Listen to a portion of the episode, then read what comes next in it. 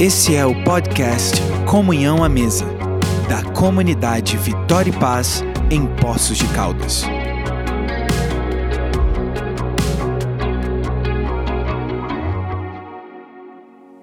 Fala, gente, tudo bem? Bem-vindos a mais um podcast Comunhão à Mesa, da comunidade Vitória e Paz. Estamos aqui em mais uma quinta-feira, falando sobre alguns assuntos muito pertinentes. E no dia de hoje eu estou acompanhado pelo nosso pastor Lucas. Como é que você está, Lucas? Tudo bem? Tudo bem, tudo bem, Isaac? Tudo bem, gente? É, também aqui comigo, nosso pastor Marcel. Tudo bem, Marcel? Olá, tudo bem, Isaac? Tudo bem a todos que estão nos ouvindo? Então, gente, hoje o assunto é um pouco mais, vamos dizer assim, polêmico.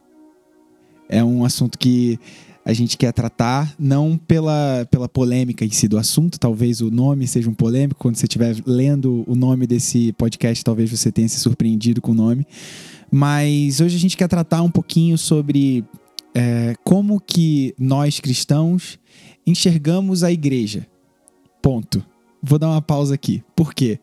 É, nós enxergamos a igreja como um lugar onde a gente pode fazer qualquer coisa e somos perdoados e qualquer coisa que a gente fizer pode fazer. A gente enxerga a igreja como um lugar de regras, onde as regras nos limitam a fazer alguma coisa. Isso quer dizer então que nós não podemos fazer algo porque somos cristãos? Será que podemos fazer tudo porque já somos é, resguardados por aquilo que Jesus fez? São assuntos que, que permeiam a nossa, a nossa caminhada cristã e hoje a gente quer tratar sobre isso. É, vou começar com o nosso pastor Lucas. Mano, o que que você que que tem a falar sobre isso? A gente, a gente vê muitas igrejas que têm caminhos é, divergentes, né? Algumas igrejas vão para o lado é, do, da total vou colocar entre aspas aqui, uma, uma prisão, né, onde você não pode é, fazer nada. Por exemplo, é, eu não posso jogar futebol, eu não posso é, entrar numa piscina de calça. São assuntos que, que acontecem. Mas, por outro lado, a gente tem uma outra vertente, onde você pode fazer tudo. A pessoa tem é, uma liberdade exacerbada, teoricamente, que ela pode agir de qualquer maneira e ela sabe que se ela pedir perdão, tá tudo certo. É, Existe o um meio termo, não existe um meio termo? O que, que a gente pode identificar como certo nesse caminho? Eu gosto da frase do pastor, o pastor Ayrton usa essa frase muito aqui. Na igreja pode todos, mas não pode tudo. Né? Eu acho essa frase é simples, mas é fantástica. Então, a partir do momento que a gente tem um verdadeiro arrependimento, que o arrependimento vem acompanhado da fé, a fé que nós precisamos, que a fé que, nos, que Deus nos dá, é a fé necessária para nós abandonarmos atos que são pecaminosos, né? que nos fazem escravos do diabo, que nos fazem escravos do sistema mundano. Então eu não acredito que após a conversão a pessoa possa manter a conduta que ela tinha enquanto era mundana, enquanto Cristo não havia alcançado a vida dela porque senão para mim não faz sentido. Eu falar que eu reconheci a Cristo, que Cristo me recebeu, que Cristo me trouxe para perto, sendo que a própria Bíblia fala que comunhão tem luz com trevas, né? Então, a minha primeira resposta quanto a isso é eu acredito que não. Legal. É, só para explorar um pouco mais esse, esse assunto, dentro dessa dessa você acha que existe um equilíbrio? É, onde, de, por onde que a gente baseia a, a regra ou o patamar de, de equilíbrio da nossa vida, do que eu posso e do que eu não posso fazer? Como é que eu posso é, dar uma, uma base para o nosso ouvinte hoje? Eu acredito que é a escritura. Né? A escritura tem que ser a regra de fé e prática né, de todas as pessoas. Então, ah, Lucas, mas tem assuntos que a Bíblia não trata. Com certeza tem. Por exemplo, vamos, sei lá, a... alguém fala assim, poxa, qual que é a melhor forma que eu tenho para ir à praia? Né? Aí o pessoal tem igrejas que falam assim, não, você não pode isso, você não pode aquilo. Eu acredito que a Bíblia fala inclusive sobre isso, como? Através dos princípios. A Bíblia rege toda a conduta do caráter cristão através dos princípios. Então, quando a Bíblia fala, olha, mulher, seja prudente, não seja aquela mulher onde, né, traduzindo, né, para a nossa linguagem, que quer chamar atenção, uma mulher que, que quer realmente é, mostrar coisas que você não deveria. né, que a Bíblia zela. Olha, homem, toma cuidado para você não ser seduzido pelas riquezas do mundo, entende? Então tem muita coisa que a Bíblia não é explícita. Da mesma forma, a Bíblia não fala da gravidade, mas a gente sabe que a gravidade existe, né? Então eu acredito que ainda assim a Bíblia é suficientemente capaz de reger toda a vida do cristão em todos os assuntos através dos princípios que ela expõe. Perfeito. É, caminhando para um, um outro lado, Marcelo, vamos, vamos te introduzir nesse assunto. É, como é que hoje é, nós vivemos. A gente até falou um pouco sobre isso no podcast passado com o pastor Ayrton, né? A gente falou sobre é, como que o jovem ele tem uma, uma, um acesso a muitas informações e ele acaba, ele acaba podendo escolher muitas coisas.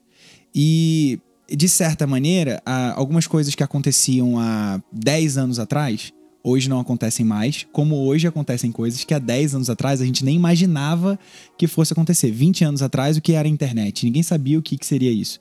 É, como, como filtrar, como, como discernir, o jovem hoje pode discernir o que é certo e errado num mundo tão veloz, tão é, diferente de tudo aquilo que a gente está acostumado. Tá.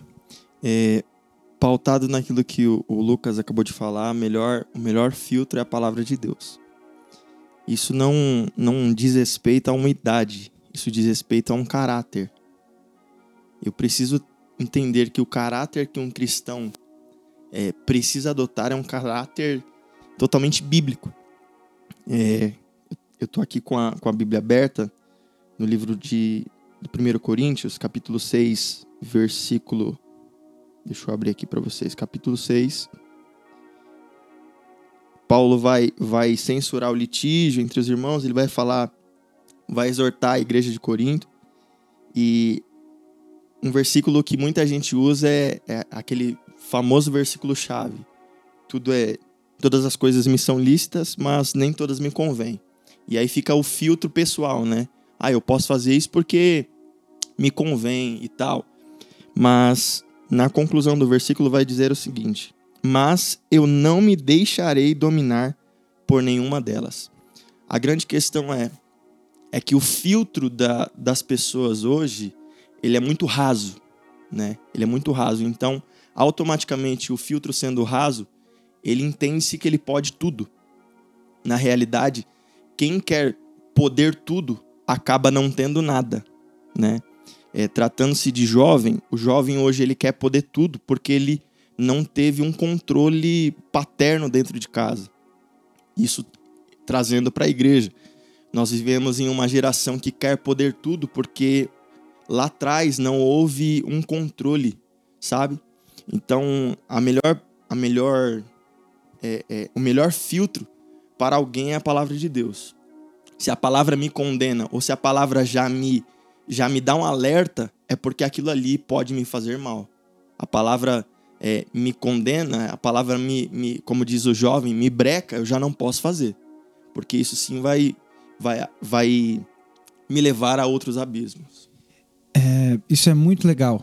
E o que me, o que me faz lembrar nessa hora, é para que a gente possa ir para um lado, vamos dizer assim, positivo dessa conversa, que é o seguinte: é, qual é o exemplo? Qual é o exemplo a ser seguido, então? Se a gente pode. Se na Bíblia nós temos todos os exemplos é, é, que, que vão pautar a nossa vida, é, eu queria pedir de vocês exemplos é, de, de pessoas ou, ou algo que vocês queiram tirar de lição para que a gente possa pautar a nossa vida daqui para frente. É, começar pelo Cecel, que já está no, no, no, caminho. Me dá um, é, dá um exemplo para o nosso ouvinte. O que, que é o exemplo de, de vida correta para gente? Tá. É, o primeiro exemplo que, que eu posso te dar é, é um exemplo, um exemplo, vamos do exemplo negativo. Um exemplo clássico é, é o exemplo do discípulo Judas. Caminhou com Jesus, aprendeu com Jesus, viveu aí toda a trajetória é, participando de milagres, sendo instruído e, e, e, encorajado a viver os, como os exemplos de Jesus, mas mesmo assim, querendo poder tudo, acabou não, não tendo nada. Esse é, um, esse é um, um contexto totalmente oposto daquilo que a gente precisa viver. Agora, um exemplo bom a ser seguido é o exemplo de Paulo. Alguém que vivia totalmente oposto ao evangelho, aos princípios. Ele foi encontrado por, por Deus, teve uma vida totalmente transformada e aí sim teve uma vida de acordo com a palavra de Deus, é, rompendo com aquilo que ele acreditava ser, ser certo na vida passada, é, aderindo às práticas do evangelho para sua vida, negando a si mesmo, negando aos prazeres da carne, muitas vezes passando por cima das suas vontades. Acredito que ele é um exemplo clássico a ser seguido. Legal. Lucas, é, você pode. Certo, eu vou usar o mesmo Paulo que o Cecil falou, do tipo, é, quando a gente fala um exemplo a ser seguido, eu, eu às vezes eu falo muito sobre isso, Isaac. Eu tenho dificuldade de ter heróis é, bíblicos que não sejam Jesus. Jesus. Ah, Moisés, homem de Deus, sim, Deus chamou, mas teve os erros dele. Davi também, por isso que eu tenho até dificuldades de empregar mensagens que são biográficas. Fala assim, olha, faça como Davi, porque parece que a gente entra num senso, olha, se eu fizer igual Davi, eu vou ser abençoado igual Davi. Se eu não errar onde Davi errou, Deus é obrigado a me abençoar. E não é assim, tudo é pela graça. Então, quando eu olho para a Bíblia, eu vejo homens, sim, que foram usados por Deus, como o próprio Paulo, mas que o maior exemplo para mim é o próprio Cristo, que ele sendo Deus, ele não usurpou ser igual a Deus, se esvaziou de tudo aquilo que ele era, tomou a forma de homem, ou seja, ele se esvaziou. E a maior prova que Jesus se esvaziou a maior humilhação de Jesus para mim começa na hora que ele aparece dentro do ventre de Maria, na hora que Jesus tem que mamar de uma mulher. Tipo, ele era um Deus, ele se esvazia e vai para dentro da barriga de uma mulher. Então, para mim, não tem maior ou melhor exemplo do que esse.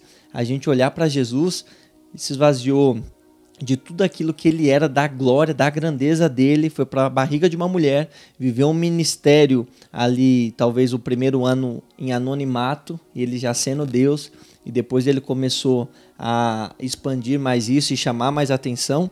Mas a gente olha para Jesus e a gente vê que ele não era alguém orgulhoso, que ele poderia ser. Ele era, não era alguém soberbo, e ele poderia ser, ele era Deus. Ele, ele poderia ser um monte de coisa e ele não escolheu ser nada disso, ele escolheu ser servo. Então, é, quando a gente olha para isso e vê aquelas pessoas que imitavam Jesus, como foi o caso que o Cecil falou sobre Paulo, Paulo era alguém que imitava Cristo, é tanto que ele falava assim, olha, sejam meus imitadores como eu sou de Cristo. Então, o, o, o sarrafo é Cristo, não, não vai ser Davi, não é Paulo, é Cristo. Então eu vejo que a gente tem que olhar para Cristo. Mas citando Paulo, a gente vê aquele texto onde ele fala que, olha, foi me dado um espinho na carne é, para que eu não ficasse orgulhoso das minhas revelações e tal, o mensageiro de Satanás para que me, me batesse, me esbofeteasse. Então o que eu vejo é o seguinte: é, quando a gente olha para Paulo, a gente percebe que se Deus talvez não tivesse colocado espinho na carne dele, que tem algumas linhas de interpretação quanto ao que teria sido isso, ele teria alguém que ficar, teria ficado orgulhoso com as revelações de Deus. Ele seria alguém que teria ficado soberbo com aquilo que Deus fez na vida dele. Ele seria alguém que poderia é, querer negociar a fé dele, mas ele fala assim: não, por causa das revelações, o próprio Deus. Então você percebe que Deus é soberano e quando a gente olha para ele, ele colocou espinho na carne de Paulo. Não foi o diabo, foi Deus que coloca. Entende? Então eu vejo que quando a gente olha para Cristo, a gente tem a exatidão do que é viver uma vida santa, reta, justa, piedosa, uma vida onde a gente consegue olhar para o próximo antes de olhar para nós, uma vida onde a gente consegue pensar: será que isso que eu vou falar vai escandalizar meu irmão? Será que isso que eu vou fazer vai escandalizar a comunidade dos santos? Aí eu olho para a nossa vida e penso: que nós não conseguiríamos viver à altura do que Cristo espera de nós se ele não tivesse nos dado poder para isso.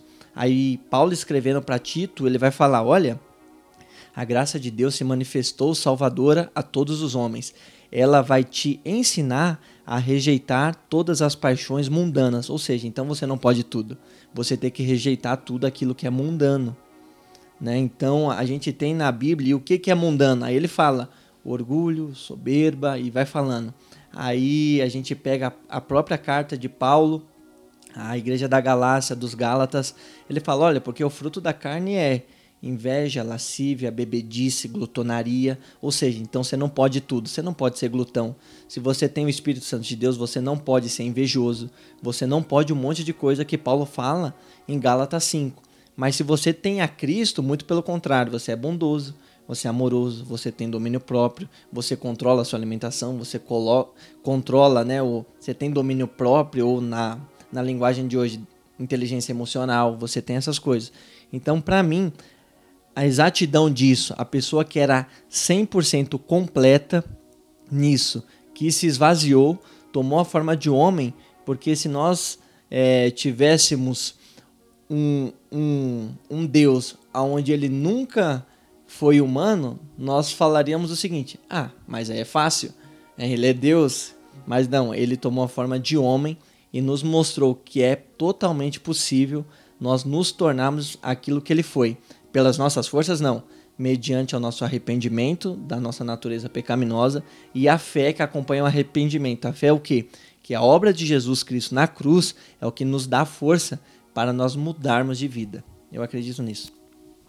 É, eu, eu queria ir para um, um caminho aqui agora, que é o seguinte: a gente, a gente tem esse exemplo claro, né? A gente tem exemplos, exemplos muito claros daquilo que, que é o nosso, o nosso padrão, o nosso sarrafo que a gente acabou de falar. A gente falou sobre, sobre Paulo, a gente falou é, do exemplo Jesus, né, que é o nosso, nosso maior exemplo. E é, o, o que, me, o que me, me vem agora à mente é, é o contraste do seguinte: a, o sarrafo é alto, ele é muito alto. A cobrança ela é muito alta, porque a gente está num, é, num mundo que é difícil de se viver sendo cristão, sendo é, puro, sendo santo, é, obedecendo aos nossos princípios. É, mas algumas vezes a gente pode se confundir no caminho. Se confundir pelo quê que eu falo? É, de repente a gente está em algum lugar, num ambiente onde aquela cultura possa levar a gente para um caminho de, vamos dizer, libertinagem, ou numa cultura onde possa levar a gente para um caminho onde eu não posso fazer nada, absolutamente nada. E eu queria, eu queria que a gente, é, nesse final agora do nosso podcast, a gente pudesse é, discorrer um pouco sobre é, como se achar no meio do equilíbrio. É, é, como, como se vê, como se avaliar para ver se eu tô indo para o caminho da libertinagem ou se eu tô indo para outro lado, para o caminho é, de, de 100% não posso nada e, estou indo para um outro lado. E quem quiser, vamos lá. Então, eu acredito que o evangelho, Isaac, o evangelho, ele não é nem um pouco equilibrado. O evangelho não é equilibrado. Você olha para Cristo, não é equilíbrio, não, não, eu não vejo equilíbrio nessa parte de eu conseguir fluir em Deus e conseguir é, fluir no mundo. Eu não, não entendo assim. Eu acho que é muito difícil, na verdade, eu acho que é impossível a pessoa verdadeiramente ser um cristão e ser também aceito no mundo. Não tem como, porque é muito claro que a Bíblia fala que o mundo é do maligno, o mundo criacional não, o mundo sistêmico. Então, você percebe que quando a gente tenta equilibrar, a gente começa a dar um jeitinho para aquilo que Cristo totalmente reprova na Bíblia. Então não tem equilíbrio, eu não vejo que tem equilíbrio. Ou você vai realmente falar assim, é, para mim o viver é Cristo e o morrer é lucro, ou você vai ser o morno, que a Bíblia fala em Apocalipse. Olha, porque você não é frio e também não é quente, é que eu vou te vomitar, você é um morto, você é o cara que tá ali, é bom moço com todo mundo, tá lá na igreja, todo mundo te ama, no mundo todo mundo também te adora. E quando é, João vai falar, você não é frio e nem quente, ele tá falando o seguinte, olha, você não é frio a ponto de ser é, usado para manter algumas, alguns alimentos e você não é quente a ponto de ser medicinal, ou seja, você não serve para nada. O morno não serve para nada. Entende? Então eu vejo assim, a pessoa ela tem que realmente se definir e pedir a graça do Espírito Santo para ela conseguir se posicionar no mundo. Porque esse é um discurso belo. Eu falo assim, olha, tô no meio de um monte de ímpio, olha assim, você é homossexual, você faz isso, você vive na mentira, você é um cara que ganha dinheiro ilícito. Olha, eu não concordo não, mas eu, mas eu respeito isso aí.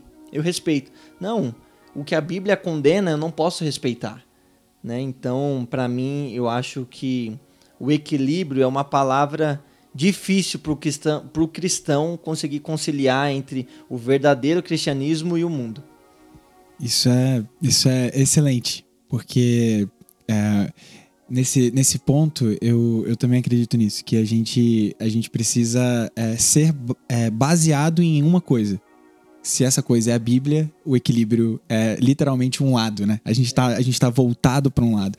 Cecil, é, nesse, nesse caminho, a gente tem alguns ouvintes que de repente estejam ouvindo nosso podcast e podem estar tá, e podem estar tá com a seguinte impressão: eu tenho eu tenho um sarrafo muito alto. Meu sarrafo é Jesus. Jesus foi perfeito. Ele ele veio ele veio e ele foi perfeito. Ele conseguiu ser.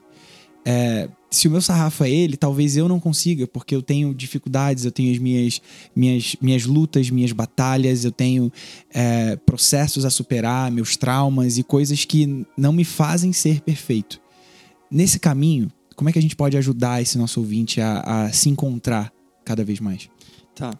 É, a gente precisa ter a consciência de que, fato, nós nunca seremos como ele. Essa é a, essa é a grande realidade mas não é porque nunca conseguiríamos ser como Ele que deixaremos de trilhar o, o caminho e o processo. É, a Bíblia fala para que lutemos para que cheguemos até a estatura de varão perfeito. E isso é um processo, isso é uma caminhada e ela precisa ser constante e diária. Eu acredito que para a gente conseguir chegar a este nível que isso só acontecerá na glória, se, se estou certo, Dr. Lucas, nosso professor de teologia. Isso precisa ser diário e constante. Através da Bíblia, da leitura bíblica, através da oração, através das reuniões que nós chamamos de culto. E isso se aplica para todos nós, nós que somos pastores, pessoas que vêm aqui pela primeira vez, outras que, que frequentam aqui. A única forma dessa pessoa conseguir é, chegar à, expectativa que Deus tem para nós é tendo uma vida constante nele. A Bíblia fala que nele nos movemos, nele existimos, ou seja, tudo é por ele, tudo é, tudo é, é nele e para ele. Então a única forma de nos mantermos é, expectativa daquilo que ele tem para nós é estar nele.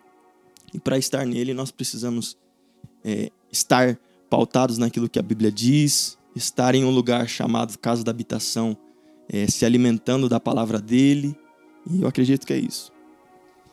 É, Para terminar, você quer acrescentar? Eu quero só acrescentar algo. Eu lembrei daquele texto é, onde Jesus fala: é, tem de bom ânimo, é, eu venci o mundo, né? Então ele está ali trazendo para ele tudo aquilo que para nós é impossível. Falou assim: olha, no mundo vocês vão ter aflição, mas tem de bom ânimo. Se ele tivesse dado um ponto aí, nós estaríamos perdidos. Olha, no mundo você vai ter aflição. A gente fala, nossa. João 16,33. 16,33.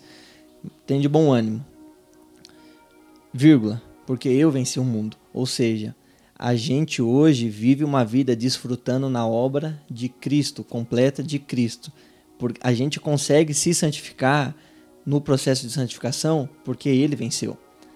Ou seja, a gente está em uma jornada onde a gente já sabe o fim, que a guerra foi ganha, já está ganha. Então existe uma grande diferença. Você está numa guerra onde você não sabe o resultado final, não sabe se você vai sair vivo dela. Existe uma grande diferença para você estar numa batalha e você saber que a guerra já está ganha. Não, eu estou aqui, mas já está ganha. Eu sei o final da história.